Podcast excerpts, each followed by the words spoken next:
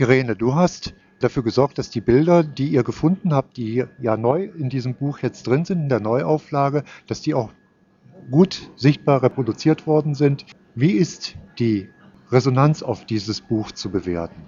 Also wir fanden sehr, dass vor allem in Mössingen, aber auch darüber hinaus wir eine sehr, sehr gute und sehr positive Resonanz haben, weil das Buch natürlich eine Mischung ist. Für die Mössinger ist es auch ein Stück Heimatbuch, weil nicht nur die Bebilderung, sondern auch die Geschichte, die auch heute Lebende so gar nicht mehr kennen, nachzulesen ist und für Leute überregional oder auch europaweit ist es ein Buch, das ein Stück deutscher Geschichte zeigt, das dann durch die Bebilderung auch einfach die Kultur und die Ästhetik der damaligen Zeit ein bisschen näher bringt. Was ist dein persönlicher Zugang zu diesem Buch? Mein persönlicher Zugang zu diesem Buch hat sich gewandelt. Da gibt es eine Genese. Aus heutiger Sicht würde ich sagen, in der Bundesrepublik Deutschland diskutieren wir gerade die NSU-Affäre. Wir diskutieren die Zunahme von Rechtspopulisten. Und vor diesem Hintergrund denke ich mir, ist dieses Buch sehr hilfreich, weil es zeigt, wie die sogenannten einfachen Leute sehr klug denken und handeln und indem sie Netzwerke, würden wir heute sagen, bilden, dann doch eine kritische Masse darstellen, die eigentlich auch etwas bewegen kann. Denn, wie auch wir alle wissen und auch äh, Richter gesagt haben, wäre der Streik nicht nur in Mössingen, sondern überall im Deutschen Reich 1931 gewesen, hätte man die Hitlerregierung zum Sturz bringen können. Was habt ihr an neuem, an vielleicht auch spannendem Material 30 Jahre später gefunden? Also wir haben verschiedene Dinge gefunden. Wir haben die Gerichtsurteile, wo es um die Rehabilitierung der Generalstrecke ging, um die sogenannte Wiedergutmachung. Sie saßen ja immerhin im Knast, waren auch arbeitslos, haben also während dem Dritten Reich auch existenziell große Probleme gehabt.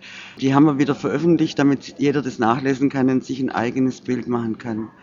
Was auch ist, ist eine Wirkungsgeschichte dieses Buches und dieses Streikes. Also der Herausgeber äh, Hermann Berner schildert einfach, wie ist er mit dem Thema und mit der Veröffentlichung umgegangen worden, wer hat was zu welchem Thema gesagt. Das ist ein gutes Stück deutscher Nachkriegsgeschichte, sehr interessant nachzulesen.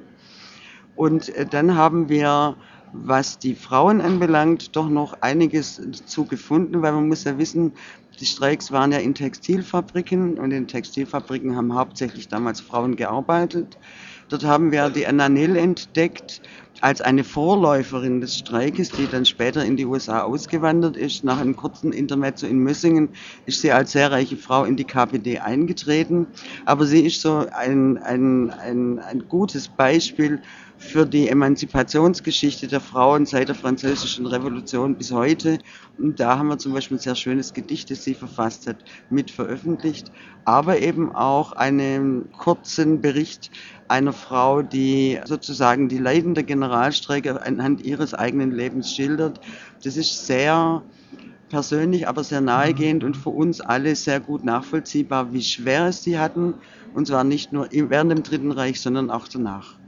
Ich denke, so hätte ich dann die Neuerungen gemacht. Was mir persönlich wichtig ist, wir sind, also ich auch als Verlegerin, war in vielen, zu, zu Gast bei vielen Nachkommen von Generalstreikern, die uns Fotos zur Verfügung gestellt haben, die das auch persönlich wichtig fanden, die zum Teil auch bei uns angerufen haben, weil sie sich wünschten, dass endlich ihr Großvater oder Vater gewürdigt wird und sie fanden, dass die Abbildung des Fotos des Familienangehörigen in diesem Band eine Würdigung darstellt.